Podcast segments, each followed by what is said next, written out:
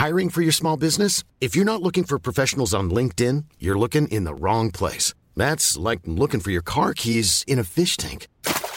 LinkedIn helps you hire professionals you can't find anywhere else, even those who aren't actively searching for a new job but might be open to the perfect role. In a given month, over 70% of LinkedIn users don't even visit other leading job sites. So start looking in the right place. With LinkedIn, you can hire professionals like a professional. Post your free job on linkedin.com slash people today. One size fits all seems like a good idea for clothes until you try them on. Same goes for healthcare. That's why United Healthcare offers flexible, budget-friendly coverage for medical, vision, dental, and more. Learn more at uh1.com. Wow. Nice. Yeah. What you're hearing are the sounds of people everywhere putting on Bombas socks, underwear, and t-shirts made from absurdly soft materials that feel like plush clouds. Yeah, that plush. And the best part? For every item you purchase, Bombas donates another to someone facing homelessness. Bombas. Big comfort for everyone. Go to bombas.com slash ACAST and use code ACAST for 20% off your first purchase. That's bombas.com slash ACAST. Code ACAST. Ganham-se muito pouco e as pessoas são obrigadas a quase fazer microgolpes nas redes sociais. Porque ela fala, eu não, eu não vou conseguir ganhar o mínimo de dinheiro ganhando 0,0006 centavos por tarefa. Eu vou, vou criar um monte de perfil é, e vou, vou jogar num bot para poder fazer isso, dar um, um up na, nas minhas contas. E aí a própria plataforma vai dando dicas, cliques em todas as fotos. Então os trabalhadores vão aprendendo e vai um curtindo foto do perfil fake do outro, para isso é, bombar. Isso chega num nível tão grande, vai criar todo um mercado paralelo de bots e de contas fakes, que obviamente eles não chamam de contas fakes, eles chamam de contas boas. Você está ouvindo Código do Caos. O termo gig economy, em uma tradução literal economia de bicos, surgiu há alguns anos como forma de classificar o tipo de trabalho feito através de aplicativos e plataformas digitais. Contudo, no contexto dos países em desenvolvimento, como o Brasil, isso nada mais é do que trabalho informal. E hoje, com a normalização do trabalho por plataforma, da criação de conteúdo em redes sociais aos aplicativos de entrega, houve uma apropriação desse trabalho informal por parte das empresas de tecnologia. Esse movimento, que tende a se expandir conforme postos de trabalho são eliminados, sujeita trabalhadores a algoritmos abusivos e sem uma regulamentação, onde não há como garantir o mínimo para o trabalho digno. No relatório de 2023 da Fair Work, focado em aplicativos de entrega, que avalia plataformas de trabalho digital com base em princípios de trabalho digno, 7 de 10 plataformas que atuam no Brasil sequer obtiveram pontuação, incluindo Uber e 99. A nota máxima foi 3 de 10, do aplicativo App Justo. Com cada vez mais conhecimento sobre os problemas das plataformas digitais controladas por grandes empresas de tecnologia, por que regulamentações ainda parecem tão distantes? Como trabalhadores podem se organizar para gerar pressão e consolidar mudanças dentro dos setores culturais e criativos? E que modelos internacionais podem ser seguidos? Nesse episódio, eu converso com Rafael Groma, coordenador do Laboratório de Pesquisa DigiLabor e do projeto Fair Work, que eu mencionei agora há pouco, vinculado à Universidade de Oxford. Professor na Universidade de Toronto, no Canadá, Rafael é também um dos principais pesquisadores brasileiros no campo do trabalho por plataforma. Eu sou Henrique Sampaio e o Rafael Groman é meu entrevistado nesse episódio de Código do Caos.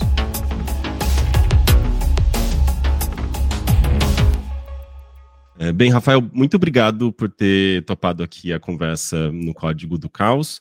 É, seu trabalho sempre foi uma referência para mim, então me sinto privilegiado de poder conversar contigo, especialmente sobre um tema que acaba atravessando a maior parte das nossas discussões aqui no podcast, né, que é trabalho plataformizado, né, a nossa relação com criação de conteúdo, né, enfim, eh, é inevitável a gente eh, falar sobre questões de trabalho plataformizado, então agradeço novamente aqui a sua participação. Obrigado você pelo convite. É, Para a gente que é pesquisador, professor, é, é, essa é a, é a principal é, coisa do nosso trabalho, de, de ver os frutos sendo espalhados por aí, e ainda mais num tema desse, que, especialmente nas na indústrias culturais, ou nos games, ou nas tecnologias, as pessoas historicamente não se consideravam exatamente como trabalhadoras. Então, acho que ver essa crescente massa crítica em torno disso é sempre muito bom. Legal.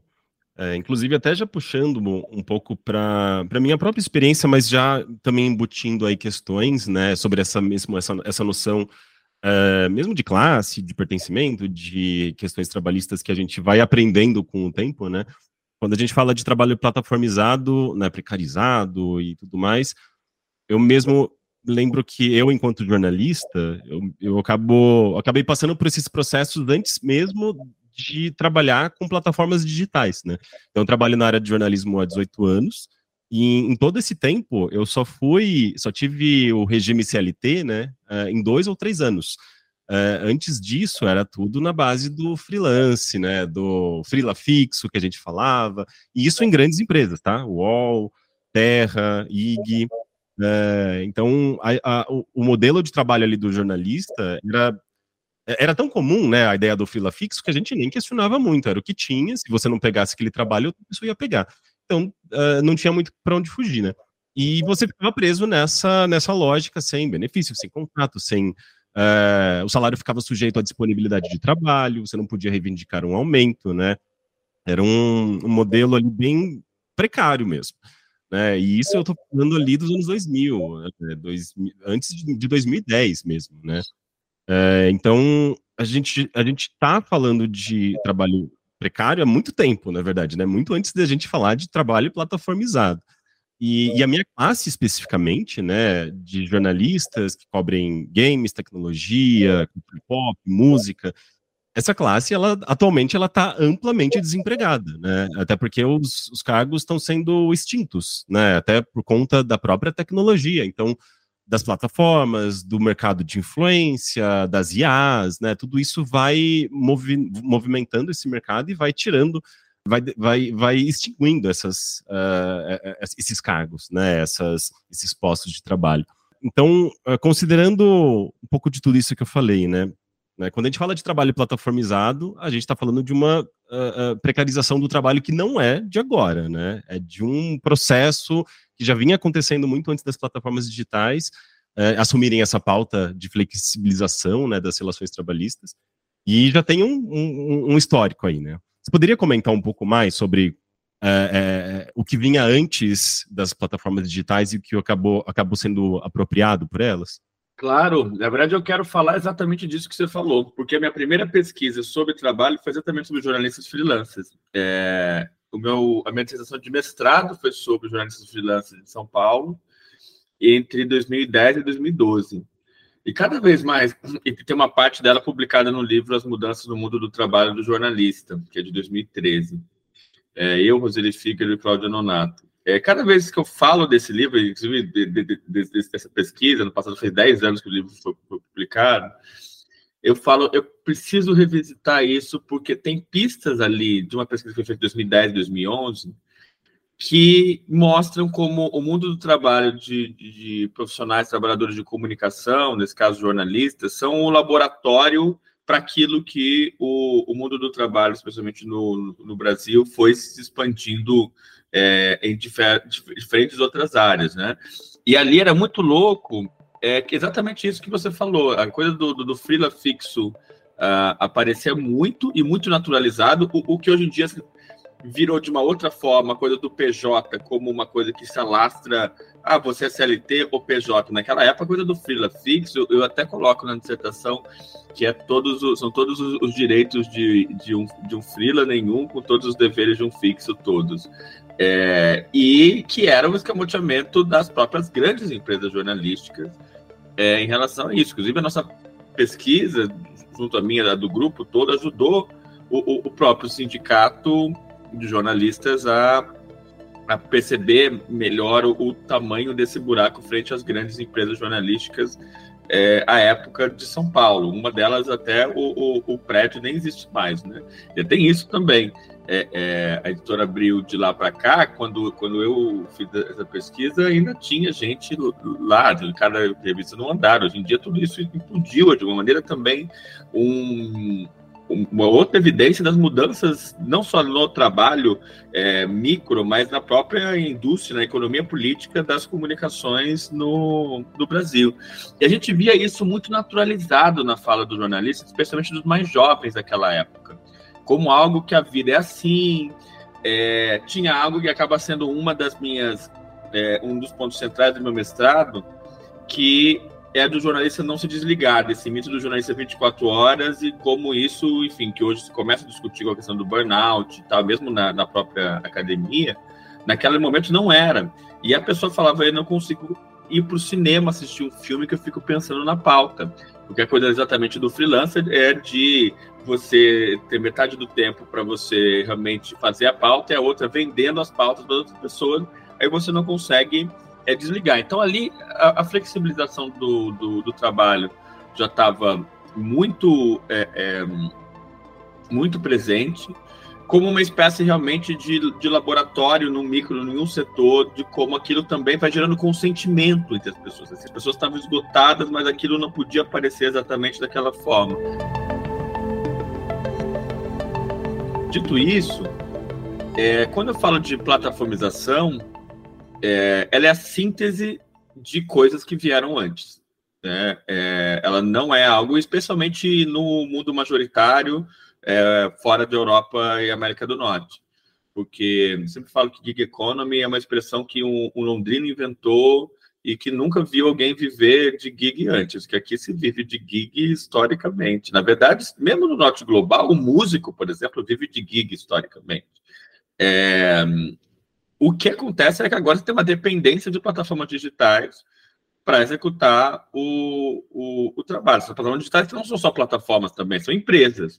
É, é, até se, é, o nome plataforma, isso também é uma discussão que vem de mais de 15 anos, vem das empresas de tecnologia querendo que não somos empresas, somos só um conector, somos só uma plataforma.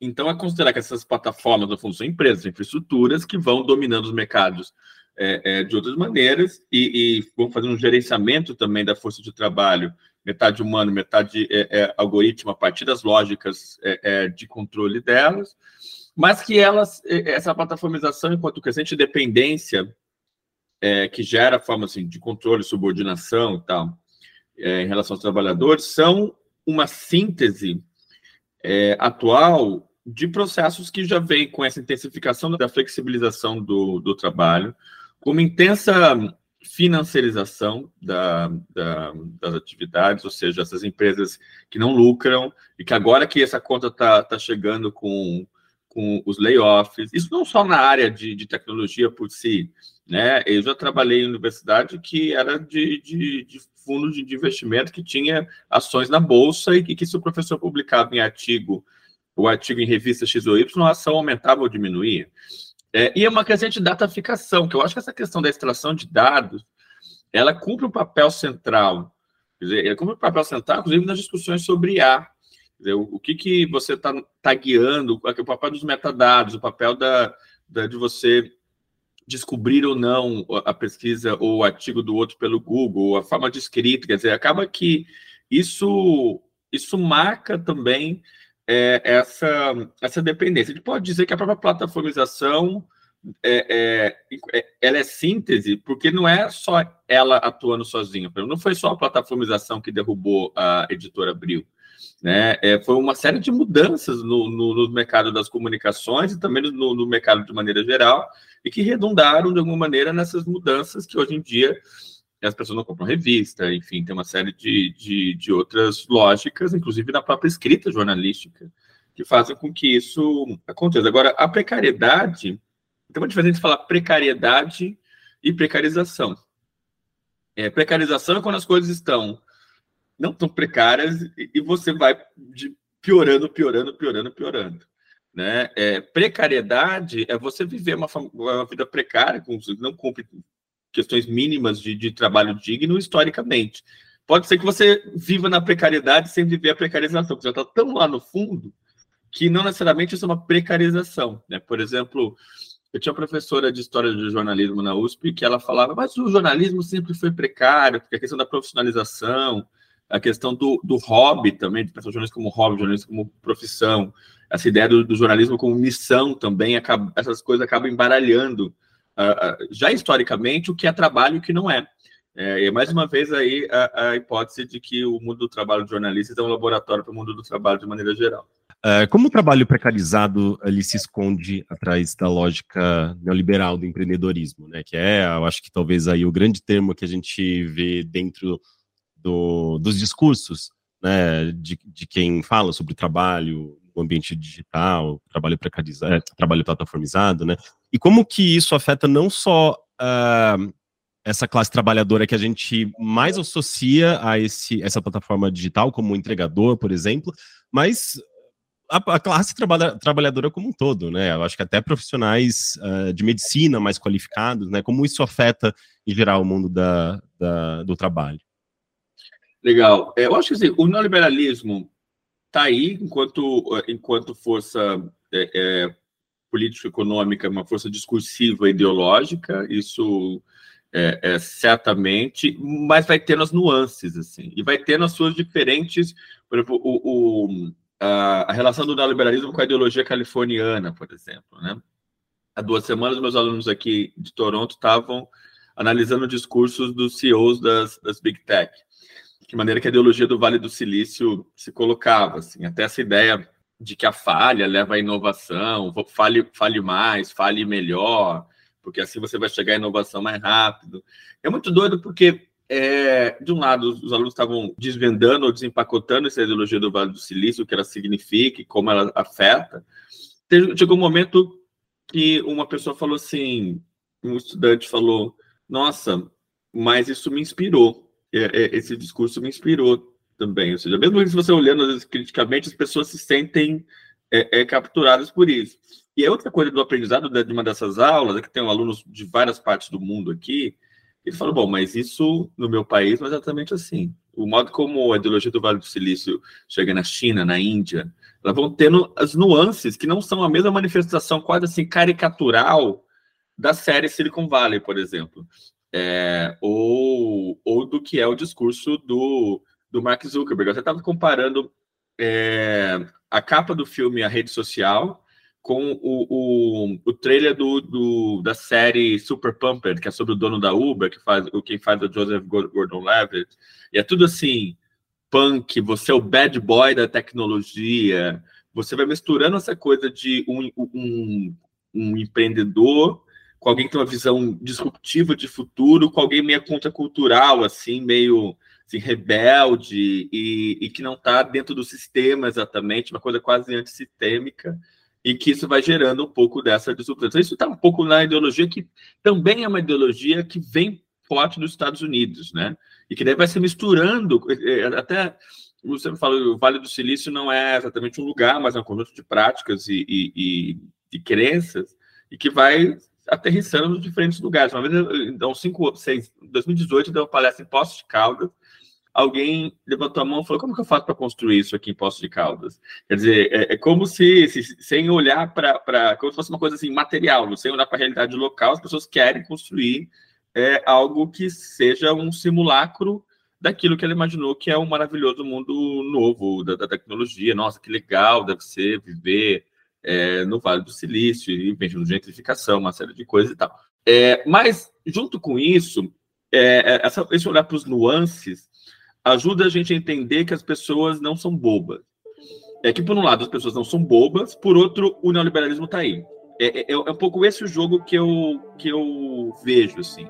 Se for pensar no modo como os próprios entregadores... Eu acho que isso que você falou antes, da ideia de eu, eu tá aprendendo a lidar com essas questões. Eu estou cada vez mais interessado em entender esses processos de aprendizado nossos enquanto trabalhadores. Quer dizer, olha, Lá, quando eu era jovem, jornalista, eu não percebia. Quando você vai começando a, a perceber, isso é um processo de aprendizado. E eu acho que isso tem acontecido muito com os entregadores e motoristas também. Se você for pegar os discursos deles, mesmo os, os youtubers que fletavam mais com essa ideia no início é, deles como motoristas entregadores, eles foram nuançando isso, mesmo que eles não, os que não são esquerda, não sei o quê, eles foram aprendendo que é, o, o, o, que eles não são exatamente empreendedores. É, isso foi um aprendizado que 2020 trouxe muito forte para essas duas categorias. Tanto é que o próprio iFood tira a palavra empreendedor do site deles em 2020 ou 2021 e deixa de falar parceiros, porque viu que isso não estava mais, mais pegando. Então, o, iFood é muito bom nisso, né? Em, em, em capturar o que, que está é, tá sendo dito na base e eles se moldando e moldando a comunicação deles a partir dos diferentes stakeholders, né? É, o iFood deve estar ouvindo isso com certeza. E isso, isso mostra que eles não estão exatamente comprando todas as ideias. Às vezes pode ser uma estratégia meio cínica, mas que eu acho que é, isso, várias pesquisas têm mostrado que é um erro quando você fala, olha lá, o, os, os, entregadores, os motoristas sendo enganados pela ideologia é, é, neoliberal, ou que eles estão em... Não, eles estão tentando lidar com isso é, de alguma forma como uma forma de, de sobrevivência. É, como processo de aprendizado também, que as pessoas vão aos poucos é, se colocando. É, por outro lado, mesmo quando a gente tem visões que se propõem como radicais, como alternativas à esquerda a isso, elas podem cair em armadilhas neoliberais. É, por exemplo, o próprio cooperativismo de plataforma, que eu tenho pesquisado bastante. É, desde a primeira vez que eu escrevi sobre isso, eu, eu, dizia se era mais cooperativismo ou mais plataforma. Depois até teve um outro texto da professora chamada Marisol Sandoval, que ela fala que o, o cooperativismo de plataforma é 2020, eu acho. É, fleta, às vezes com projetos políticos mais radicais, mas fleta como versões é, cooperativas de startup. É, e, e, que vai fletando também com o neoliberalismo aí, ou com o modo de, de, de sobrevivência disso no mercado. Isso se expressa hoje de uma forma muito forte também. Então, primeiro tem isso, né? De um lado, os, os ditos ajustados nem são tão ajustados assim, e do outro, quem se propõe muito contra também tem que navegar por meio de contradições. É, te digo outro exemplo, assim, em 2018 eu fui num jornal na Argentina chamado Tempo Argentino, que foi um jornal que era um jornal de alternativa, de esquerda, vinculado ao grupo Kirchner. Quando o Macri assumiu, ele acabou com o financiamento do jornal, os donos do jornal fugiram e, o, e os, os, jornalistas tiveram que ocupar o jornal como as fábricas recuperadas por trabalhadores na Argentina. E é o, a, cooperativa de jornalistas que já está aí há, há, cinco, seis anos, sete anos, é, com 100 jornalistas, a maior do mundo. É, e depois de um ou dois anos, assim, os caras, você fala com eles, assim, são de esquerda, tal, muito, é, com muita clareza sobre o papel político dele. Um, dois anos depois, eles tiveram, eles aceitaram ou concorreram a um financiamento do Google News Lab, uma coisa assim, Google News Initiative, para financiar iniciativas locais de jornalismo na América do Sul. É, e aí eu falei, gente, vocês estão doidos? O que aconteceu? Ele falou, não, Rafael, a gente não tem, a gente sabe os riscos disso, mas não tem escolha, a gente não tem dinheiro para resolver as coisas. Então, eu vou pensar como que as próprias plataformas, através do financiamento do jornalismo, por exemplo, que é, é uma grande questão, ou o papel das fundações nisso, você vai vendo que mesmo quando as pessoas, quando as iniciativas se colocam também muito, é, você vai tendo que navegar por meio de, de contradições. Por fim, o último aspecto que eu queria colocar é como que é, uma certa gramática empreendedora, isso o professor Wander Kazak fala há bastante tempo, é, vai se espraiando para tudo quanto é lugar. Então, você tem desde os TED Talks, você isso no, no, no YouTube. Eu lembro é, os coaches de marketing digital e, e, e coisa e tal. Você vai tendo os diferentes mentoria, desde essas palavras. Bom, o que é o LinkedIn se não isso, né? Eu orientei um, um mestrado do Cristiano é, Lima, que é exatamente sobre a, a gramática do LinkedIn e como que as pessoas falavam do LinkedIn nas outras plataformas. É, e, e, fazer quase uma meia-culpa em relação ao LinkedIn no Twitter, ou às vezes no TikTok, um pouco como essa, não. Ali no LinkedIn é quase uma performance que eu preciso fazer. É, então, essa ideia de, de fazer uma performance é, também está presente é, ali, mesmo que eu não acredite totalmente ali. Eu sei que o algoritmo vai me entregar mais se eu falar, olha, disruptivo, pense fora da caixa. E, e isso vai acabar gerando. Um último exemplo, que eu acho que é muito legal é, eu precisei durante um tempo as fazendas de clique. E as fazendas de clique, as pessoas descobrem as fazendas de clique muito por causa de canais no YouTube dizendo ganhe renda extra, ganhe renda fácil. É que a gente, a, a, uma pesquisadora das Filipinas chama esses YouTubers de skill makers, que é de ensinar as pessoas a trabalharem para esses outros é, lugares. E eram canais, e são canais até hoje, assim, de marketing digital, de, de ganhe mais dinheiro, essa coisa exatamente nesse tom.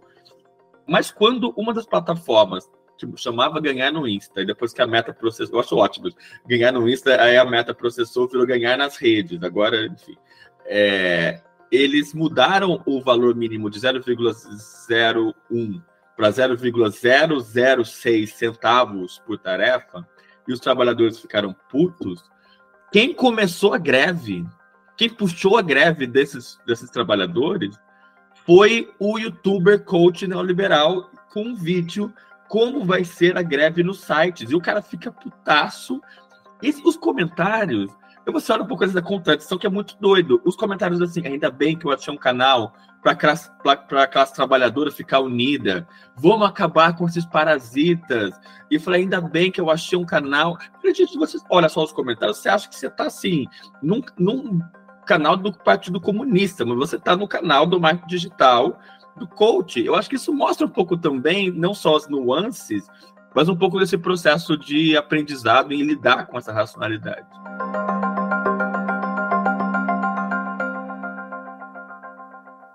Sim, eu acho que está tá, tá muito relacionado também à própria ideia do, da mobilização, né, de, de dos, dos, empregadores, por exemplo, mas daí você ia ver uh, quem, em quem eles estavam votando massivamente e era o Bolsonaro, sabe? Você falou, ué, que, como assim? tipo, qual é a lógica disso? Então, tem, uma, tem, tem esses, esses contrastes, né, essas, essas nuances, porque não é um assunto uh, tão simples, né? É, uma, é um negócio extremamente complexo e que não, não dá pra gente ter essa abordagem binária, né, do esquerda, direita, do certo, errado, é um negócio que tem ali múltiplas eh, camadas, muitos tons de cinza. Esse é aquele momento em que eu convido vocês a darem uma olhada na página de financiamento coletivo do Código do Caos. Com a ajuda de vocês, eu bati a segunda meta da campanha, então já deixo aqui meus agradecimentos. Novos apoios, obviamente, são mais do que bem-vindos. Será que a gente consegue continuar crescendo? A partir de R$ reais, você já me ajuda a continuar produzindo o Código do Caos e levando essas discussões tão importantes a um público cada vez maior. Inclusive quando convidados desistem de participar de última hora ou quando eu pego uma gripe, como é o caso atualmente. Para apoiar, basta entrar em apoia.se barra Código do Caos. O link está na descrição desse episódio.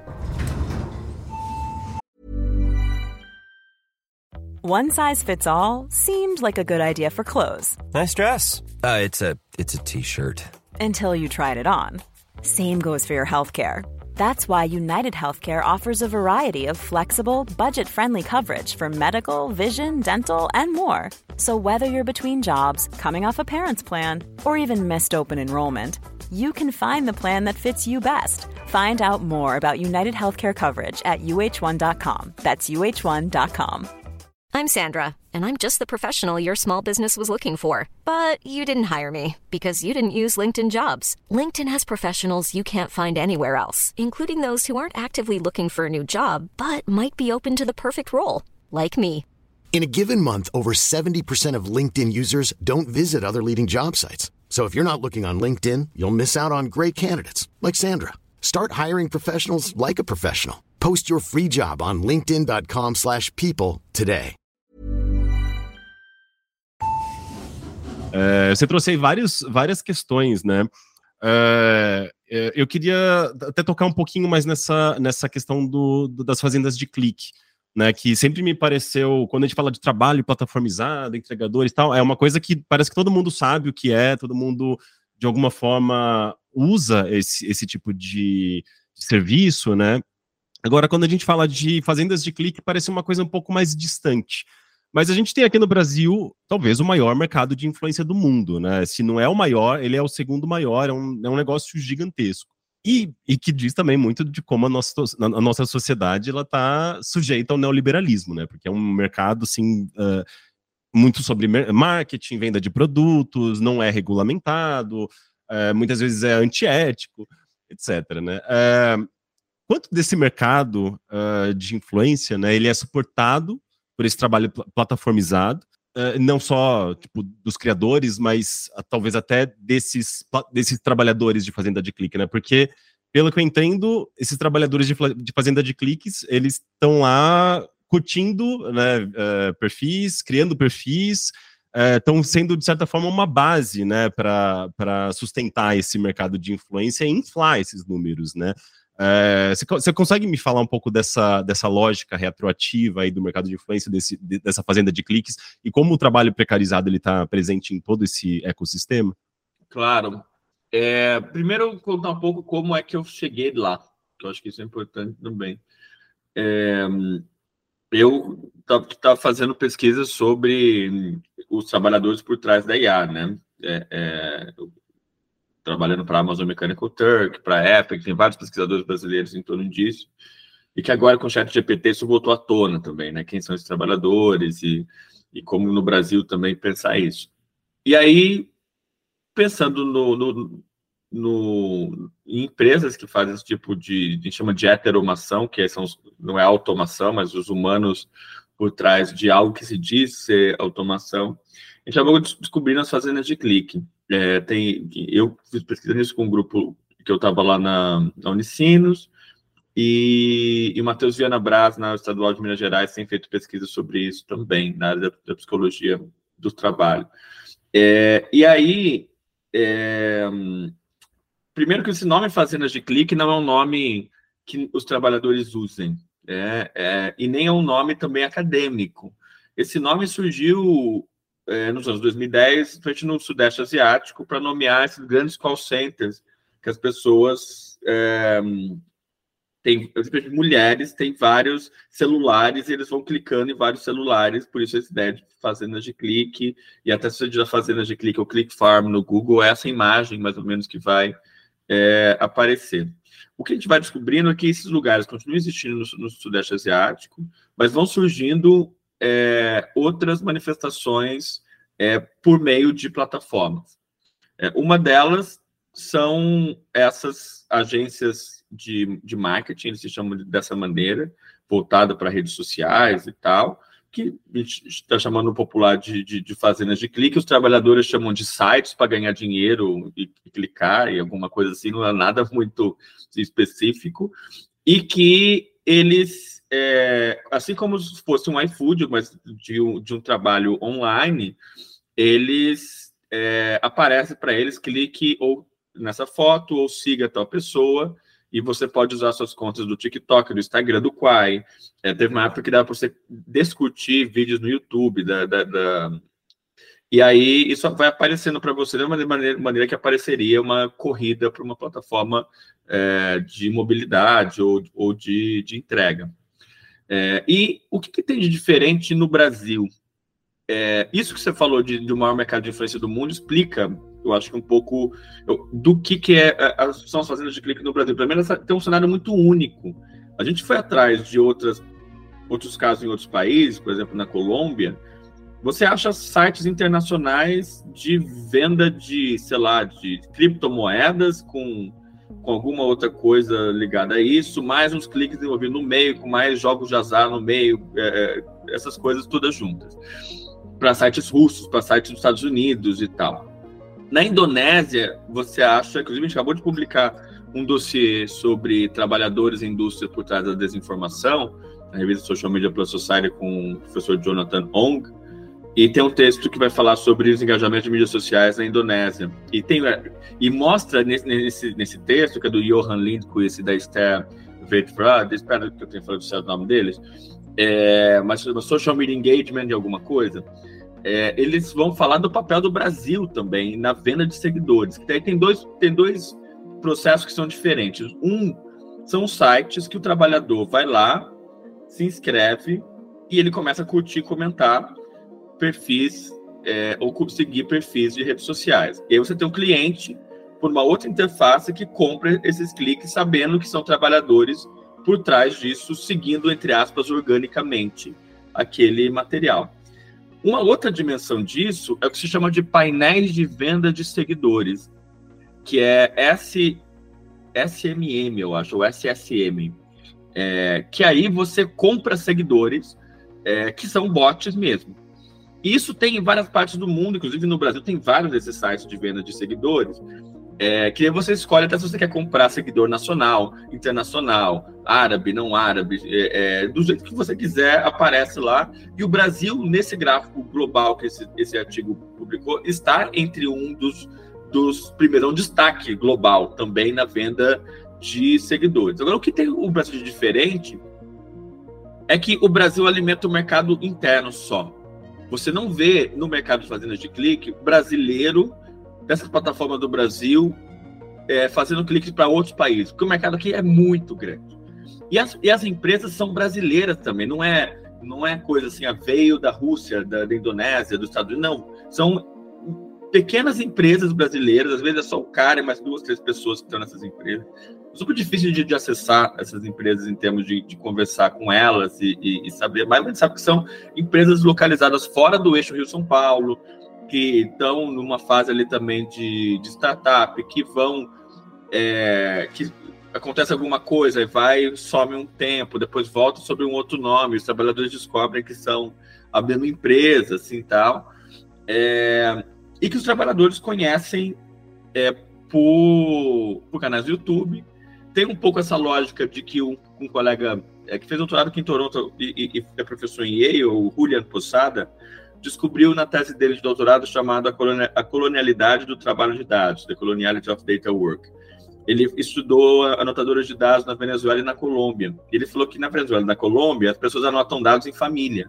E até a gente traduzir um texto dele para o português falando disso. Eu acho que nas fazendas de clique no Brasil tem um pouco disso. O filho descobre, aí a mãe começa a curtir, alguém começa, então você tem um pouco essa produção quase é, coletiva em alguns casos. É, ganham se muito pouco, e as pessoas são obrigadas, a gente até fala disso num texto chamado Platform Scam, as pessoas são obrigadas a quase fazer microgolpes nas redes sociais, pelas fazendas de clique. Porque ela fala, eu não, eu não vou conseguir ganhar o um mínimo de dinheiro ganhando 0,0006 centavos por tarefa, eu vou, vou criar um monte de perfil é, e vou, vou jogar num bot para poder fazer isso, dar um, um up na, nas minhas contas. E aí a própria plataforma vai dando dicas não, não coloque fotos de cachorro, coloque fotos humanas, vai dando dica para o que, que o Instagram ou o TikTok entenderia como uma conta fake. Então vai virando meio um jogo de gato e rato que a empresa sabe, ela até fala oficialmente que ela não tolera contas fake e tal, mas mais ou menos ela ensina a como driblar o, os algoritmos das, das plataformas para não se parecer fake, né? É, coloque fotos, cliques em todas as fotos. Então, os trabalhadores vão aprendendo e vai um curtindo foto do perfil fake do outro, para isso é, bombar. Isso chega num nível tão grande que, para além dessa superfície de so, são pessoas clicando e, e, dando um boost na, na conta de redes sociais de outras pessoas, é, vai criando todo um mercado paralelo de bots, que é quase assim meio automático e meio não é, e o mercado paralelo de contas fakes, que obviamente eles não chamam de contas fakes, eles chamam de contas boas.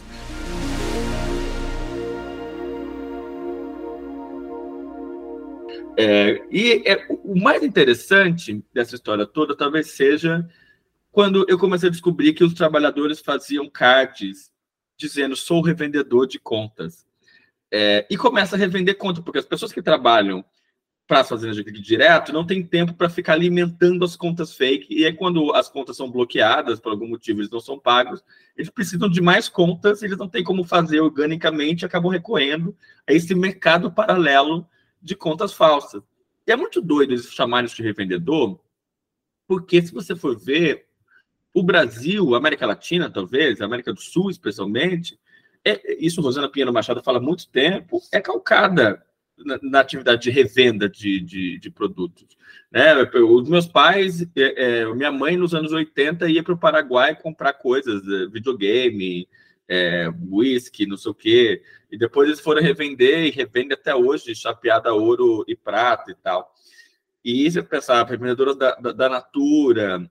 E aí você, essas pessoas que têm esse, esse trabalho pequeno, geram mulheres é, vai sobrevivendo historicamente da revenda como essa, essa forma de, de informalidade. A gente escreveu um texto é, que eu chamo Click Farm Platforms, que tá, a gente conecta um pouco isso, de como é, a partir dessa atividade de revenda de contas fake, é como que também a plataformização é, tem se revelado e conectado historicamente com essa atividade de revenda, que também é historicamente feminina é, num país como o Brasil. Isso para pontuar também que há muitas coisas que, que são só expressões do velho também. Né? Você tem algumas nuances que vão aparecendo de novas, a introdução do bot, mas que vai tendo uma série de conjunções que faz com que os próprios trabalhadores estejam acostumados um pouco com essa lógica. Ah, se essa plataforma quebrar, eu vou para outra, porque é assim mesmo que a, que a coisa é, que a coisa funciona. E me parece, assim, quando eu comecei essa pesquisa, eu jurava que eu ia achar o que, que tinha por trás do gabinete do ódio do Bolsonaro. Nossa, vou achar aqui tudo que há de, de maléfico e coisa e tal. De fato, no início eu até achei algumas figuras. É, mas o que mais tem lá é, é pessoa que ou quer ter o perfil verificado, ou é, assim, micro-influenciador, a pessoa que, lógico, aparece às vezes um jogador de futebol da Série B, uma dupla sertaneja do interior do Brasil, às vezes aparece assim, uma subcelebres que é mais assim, é candidata para fazenda, mas em geral é assim, o um mercadinho de esquina que precisa bombar porque não tem outra coisa. A, o, tem psicólogo que não tem onde clinicar, ou até assim, advogados, vai ter profissionais liberais que precisam das redes sociais para poder sustentar o próprio negócio. Então, me parece muito mais que, olhando de maneira macro, é, uma maneira quase da economia política das fazendas de clique, é um, um círculo vicioso, complicado, que as pessoas precisam cada vez mais de Instagram, de TikTok para suas redes profissionais, assim, para bombar aquilo com uma generalização do tipo, eu preciso estar ali porque eu preciso, eu perdi meu emprego e preciso daquilo. Isso, ah, preciso de mais seguidores, então eu vou seguir um atalho para isso.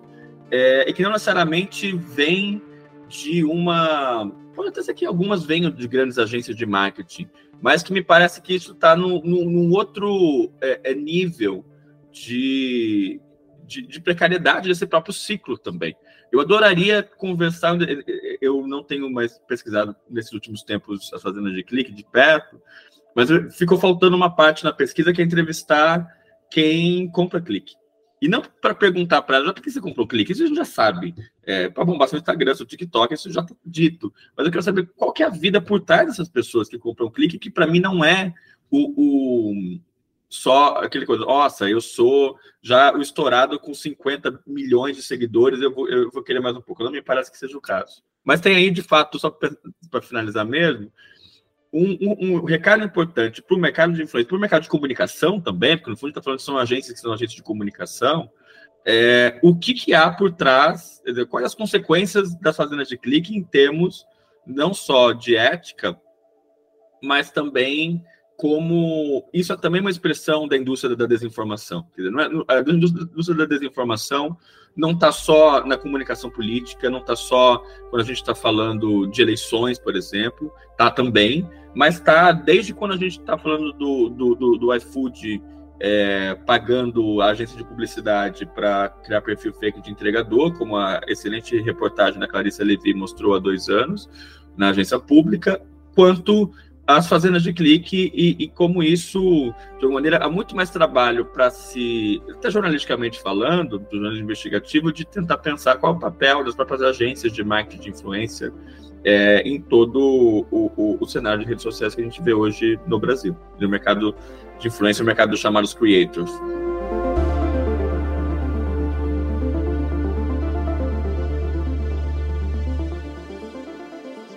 Até talvez puxando para a questão do, do 8, né, do poder que as, essas empresas têm, é, da, de como tudo é muito artificial, né, como tudo é muito, na verdade, um, tem toda uma máfia por trás, uma, uma, uma forma de você manipular o sistema para destacar certos influencers.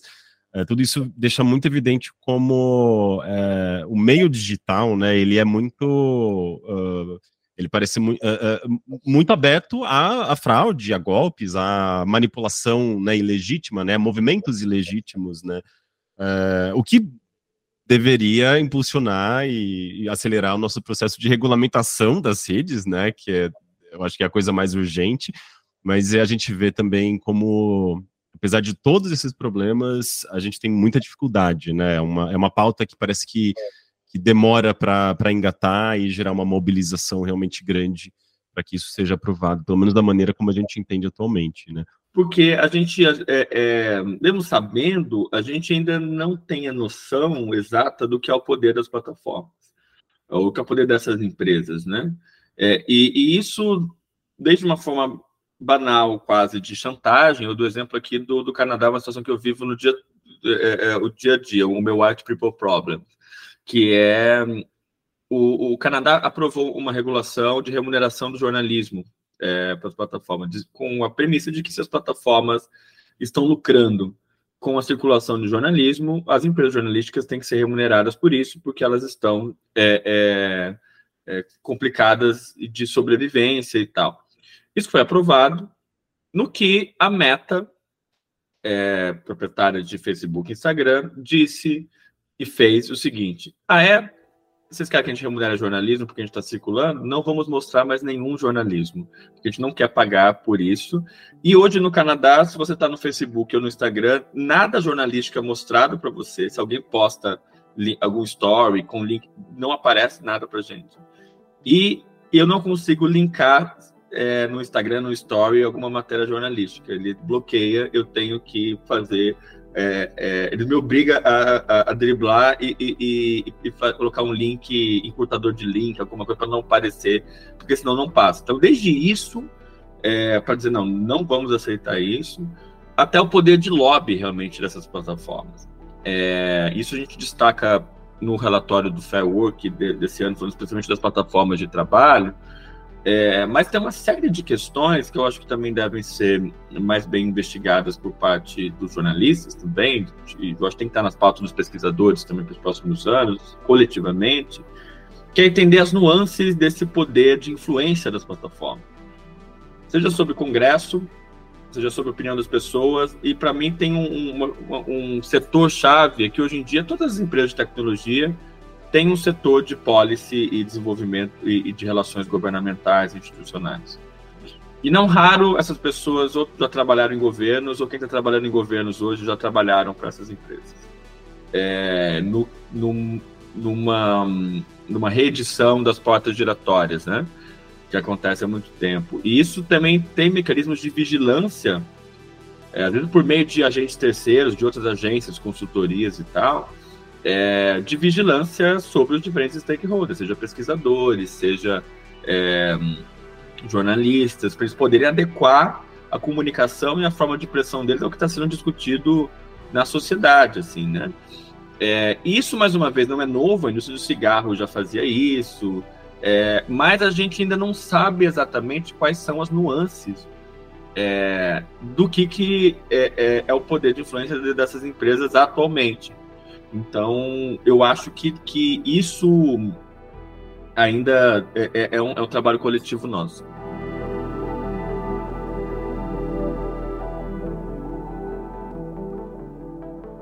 Uh, Rafael, para a gente encerrar o papo, uh, e ainda puxando essa questão do, acho que do conteúdo, da, das plataformas uh, de, de, conteúdo mesmo, né, YouTube, mesmo lives, né, então Twitch, é, que eu acho que uma boa parte do meu público é criador de conteúdo ou consome esse tipo de conteúdo, né? Que é uma coisa que está muito disseminada. Muitas pessoas, uh, muitos jornalistas, inclusive, atualmente trabalham como criadores de conteúdo, né? Porque não conseguiram mais se, se colocar no mercado uh, no qual seus cargos foram uh, dizimados, né? Então, a gente tem todo esse cenário, né?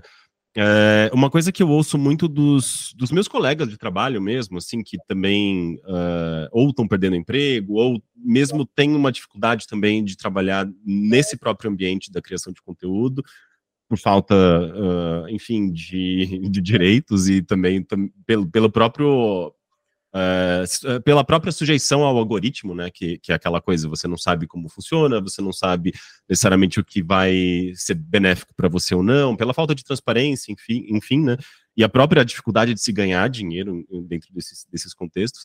Como que uh, essa classe, por exemplo, né? A gente sabe, por exemplo, a, a classe dos, dos, entregadores, a gente viu uma grande mobilização em 2020, é, com o break dos apps, é, eu acho que foi isso, né, o nome da mobilização, muito acontecendo ali por conta de WhatsApp, essa comunicação espontânea, é, essa noção mesmo de consciência, de consciência de classe, né? A gente viu isso acontecer. Nesse meio dos criadores, eu, eu sinto que não existe uma, alguma coisa tão grande e nem tão organizada. A gente viu, por exemplo, lá no entre os streamers, eu acho que em 2020, 2021 também, uma coisa mais ou menos parecida, mas eles não queriam falar de sindicalização. Era uma coisa até uma tentativa de despolitizar um negócio que é claramente político é, e que eu não vi nenhuma grande reverberação. É, parece que começou ali um movimento, né, de uma, de uma até de uma greve. Não, a gente não vai fazer live nesses dias porque a gente está aqui reivindicando melhores condições de trabalho é, pela Twitch, né, que eu acho que também nunca reconheceu essa, essa questão trabalhista, né, essa relação de trabalho. É, mas uh, existiu essa, essa, essa, tentativa e meio que não foi para frente e atualmente eu não, pelo menos não que eu saiba, uh, não tem nenhuma, nenhum movimento parecido né, entre criadores de conteúdo, e ao mesmo tempo você tem cada vez mais uh, jornalistas e pessoas em situação de precariedade aí, né? Como que essas pessoas elas conseguiriam uh, uh, formar uma associação ou, ou mesmo pensar em, sindica, em, sindical, em, sindicalização num contexto em que parece que não tem uma liderança, num contexto em que parece que não tem uma, um dire, uma direção clara. Né? Existem é, modelos a serem seguidos assim em outras partes do mundo em que as pessoas poderiam se espelhar e se inspirar um pouco para tentar trazer para o Brasil nesse sentido. Como que como que elas podem conduzir essa até, até, até, direcionar um pouco dessa, dessa, dessa raiva que elas têm em relação ao sistema para uma coisa mais construtiva que possa gerar frutos de fato.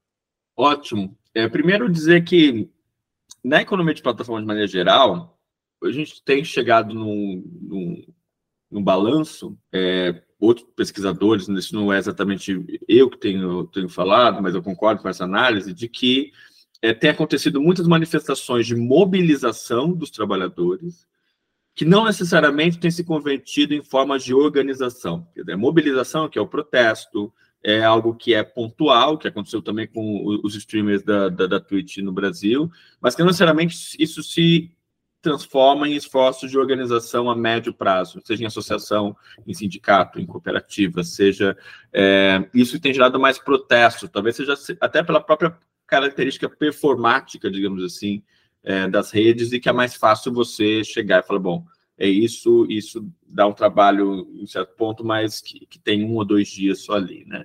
Mesmo caso, se for pensar da greve das fazendas de clique, é um, ali não, não, redundou em nada, foi uma mobilização.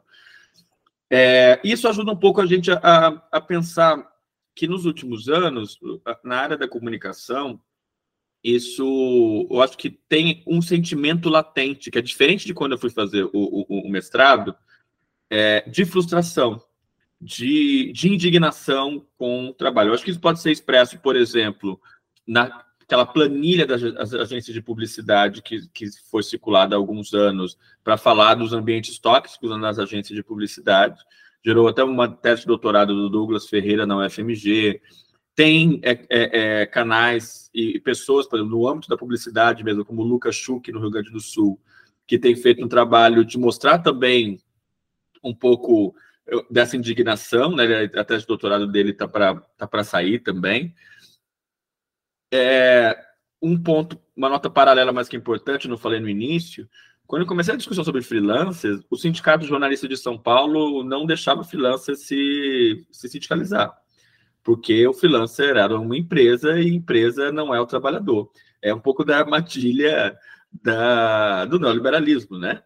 E óbvio que depois que viu que, olha, o que, que é o PJ, que o PJ não é um, um patrão, está muito longe de, de, ser isso, isso gerou um outro, é, um outro ponto. Mas já lá em 2010, o sindicato de jornalistas já era muito afastado da base. A gente, nesse livro A Mudança do Mundo do Trabalho de Jornalistas, a minha parte ficou com os freelancers e uma outra colega, a Cláudia Nonato, estudou a relação com o sindicato. O perfil de cada um, a gente aplicou questionários semelhantes para poder ver. Era. É, olha, minha memória acho que está boa, hein? É, o perfil sindicalizado naquela época era de um homem casado de 45 anos que estava trabalhando na mesma empresa há 20 anos. E o, o, o do freelancer era uma mulher de 20 e tantos anos, solteira, que trabalhava para mais de um lugar ao mesmo tempo. Então você via ali essas diferenças. E que o sindicato, principalmente dos jornalistas, a FENAGE e tal, eu acho que também de um tempo para cá tem se colocado mais, é, é, mais na luta por isso. Mas para mim tem um, algumas questões de fundo e que eu me sinto à vontade para falar porque eu sou cientista social de formação e analisando tudo isso. É, jornalista, não sou jornalista de formação. Para mim tem uma questão que é básica, que é o, o mercado mudou é, e ficou tudo mais cross. Né? A cross até uma palavra dos anos 2000, cross, transmídia, essas palavras que as pessoas falam, ah, Marvel, não sei o quê, mas isso teve um custo para nós, enquanto trabalhadores, que a gente virou, faz tudo. É, só que as universidades, como reação a isso, elas voltaram para trás, a meu ver, de que hoje em dia você faz jornalismo, é só jornalismo, é, você ficou quase numa compartimentalização do conhecimento, é, o que aqui na América do Norte tem visto isso um pouco mais arejado, do aula para Media Studies, envolve desde game até IA, passando, quer dizer, de que maneira você vai navegar por, por, por, esses, por esses temas. É, até, então, isso do papel da própria universidade, para mim teve um, um, um, papel de, nossa, eu não estou olhando todo, eu estou olhando só... E até o próprio papel dessas, dessas é, das instituições, né, que, que às vezes você vai falar, tá, eu tenho jornalista, mas esse jornalista trabalha numa agência de, de, de, publicidade, ele vai estar no sindicato de jornalistas, tem uma série de, de constrangimentos para que essa ação coletiva aconteça. E tem também diferenças nas nas legislações sindicais de cada país. Em 2019, tem um grupo de pesquisa aqui em Toronto, aliás, um dos motivos que eu, eu aceitei vir para cá era é porque tem muita gente trabalhando tópicos semelhantes que o meu, assim, no meu departamento. Um deles é um grupo de pesquisa chamado Cultural Workers Organizing, é, e da professora Nicole Cohen e do professor Greg DePelter. Eles já trabalham há alguns anos em estudar tanto cooperativas quanto sindicatos de comunicadores na América do Norte. Eles têm um livro chamado Novas Formas de. E aí é muito doido, porque o modo como na América do Norte se sindicaliza é pela empresa. Então você tem sindicatos dos trabalhadores da, uh, do BuzzFeed, que começou a ter de 2018 2019 uma nova onda de sindicalização na América do Norte de jovens que não conheciam a forma sindicato, que estavam é, muito insatisfeitos com o que estava acontecendo e começaram a se descobrir coletivamente naquilo, a partir do seu local de trabalho. Eu acho que isso também facilita um pouco essa questão de com quem eu estou, eu começar a me organizar pelos meus direitos a partir de uma certa base. Então, isso no, no campo da tecnologia também. Você foi ver de 2018 para cá, na América do Norte, é, começa o sindicato da a, a Alphabet é, Workers Union. Aliás, é muito interessante como o Communication Workers of America junta tanto jornalistas quanto o pessoal de tecnologia. Então, você vai tendo o, o, pessoal do YouTube de música lutando pelos seus direitos e tal. Na Europa, você tem o YouTube, o YouTube Unions e tal. É, então, acho que isso facilita um pouco.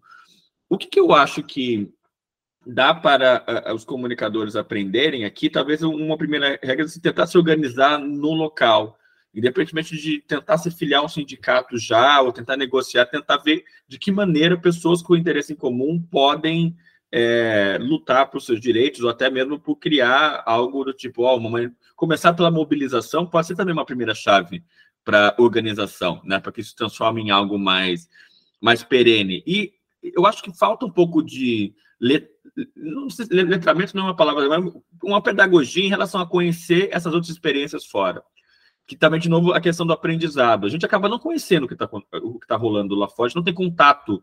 Assim, ah, vamos conversar com o fulano de tal que organizou o BuzzFeed lá. Né? É, não tem. Então, acho que esse contato, para mim, é interessante. Agora, na América do Norte, criaram o Creators Guild of America, que é a ideia de ser uma associação de proteção aos criadores, aos influenciadores na América do Norte é, ia lutar pelos seus direitos. Aqui na, na, no Canadá tem ainda um, um, algo que envolve as taxas que o creator tem que pagar e coisa e tal. É, aqui no, no, Canadá, até porque o Canadá, a indústria do entretenimento é uma figura, questão chave para a economia local. Então, acho que tem isso é, também, que isso acaba afetando muito o Canadá e Estados Unidos.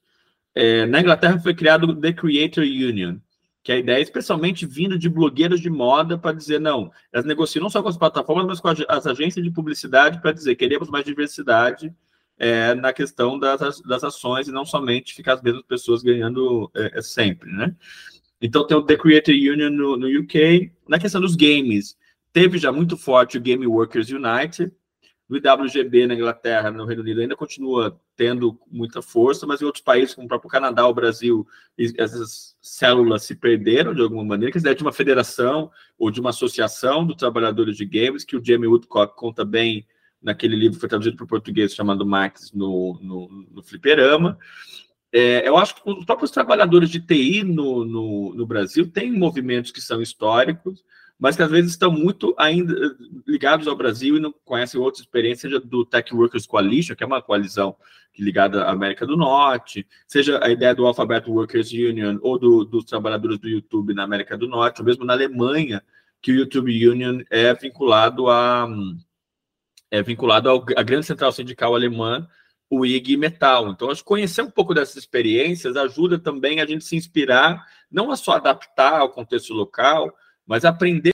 A gente fez uma live no final de no, em dezembro com o, os roteiristas de Hollywood que fizeram a greve é, em, em, Hollywood. Depois tem alguns são também pertencentes ao sindicato dos atores, que é o WGA, o do Writers Guild of America, e, e o SAG-AFTRA, que é do, dos atores. E para mim ali é um exemplo de trabalhadores lutando para governar as tecnologias do seu próprio jeito. É, mas é, eles falaram, a questão da IA é uma das questões, entre uma série de outras questões de direitos que a gente está pensando, que envolve desde ter mais diversidade nas histórias de Hollywood, é, e que envolve também o lugar da IA e de lutar por um uso de tecnologias que sejam mais justas. Isso é um exemplo de que a governança das tecnologias não precisa ser necessariamente feita é, é, por uma forma é, cooperativa ou não, mas tem diferentes expressões de que maneira você lutar para governar as próprias tecnologias. Além disso, tem as próprias cooperativas também. É, eu gosto muito de uma de streaming chamada Means TV, M-E-A-N-S, que é uma, é uma plataforma de streaming é, cooperativa. Eles se chamam da primeira plataforma de propriedade dos trabalhadores, que é que é a Netflix anticapitalista, assim. E uma coisa interessante é que a última vez que eu conversei com eles, eles falaram que o, o Brasil estava na terceira posição de maior número de assinantes. É, e eu falo, bom, o, o, a gente tem também o, como construir coisas assim no, no Brasil, né? E eles criaram um braço que é para distribuição de games, e só de cooperativas e coletivos de, de, de desenvolvimento de jogos. É, então, acho que tem aí também algumas pistas, de um lado, para de defesa dos direitos trabalhistas e, por outro, também de como fazer produção e circulação do próprio trabalho. E, mais uma vez, para mim, a chave está nesse aprendizado coletivo, é, que eu acho que pode ser bem importante de forma a fortalecer a circulação da luta de trabalhadores. Muito bom, Rafael. É, inclusive, eu vou colocar o link de todas essas iniciativas que o Rafael mencionou aqui na descrição do episódio, para quem quiser conhecer mais, se aprofundar, entrar em contato, pode ser muito bacana. É, mas eu acho que é isso. Uh, eu tinha várias outras perguntas aqui, mas eu sei que é um assunto muito complexo e se a gente for levar para todas as direções, a gente não vai sair nunca. Mas, Rafael, agradeço demais a, a sua participação. Você tirou várias dúvidas, a gente abordou assuntos que eu acho que são super importantes aqui para o meu podcast. Uh, agradeço de, demais. Eu queria deixar um espacinho agora para você uh, falar um pouco do seu trabalho, deixar algum link, alguma rede social para as pessoas entrarem em contato, conhecerem mais o seu trabalho. Pode ser? Ótimo. Eu estou no, no X e no, no Instagram com Groman, G-R-O-H-M-A-N-N, Rafael, às vezes com underline, às vezes não.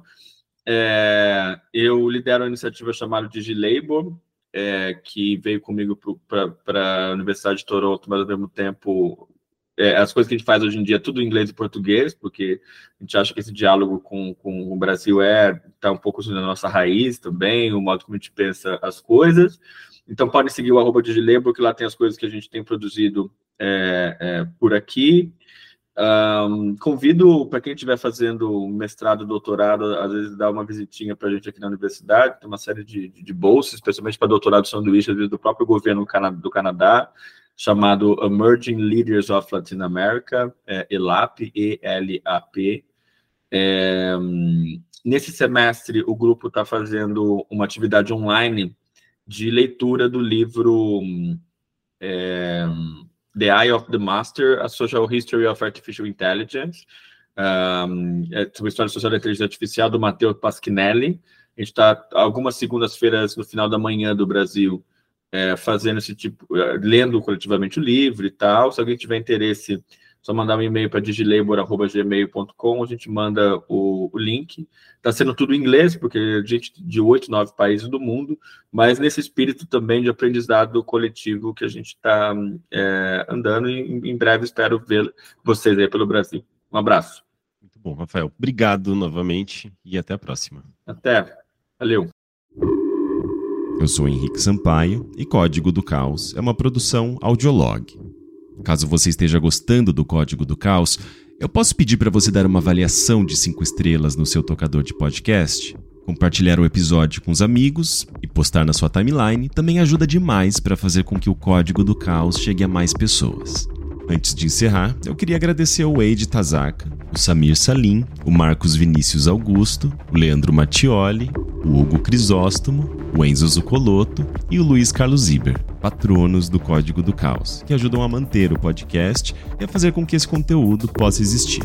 Muito obrigado a todos vocês. Para se tornar um apoiador como eles, basta entrar em apoia.se barra Código do Caos e escolher o seu nível de contribuição. A partir de R$ reais, você já ajuda a manter a continuidade do Código do Caos. Por enquanto é isso. Até a próxima semana.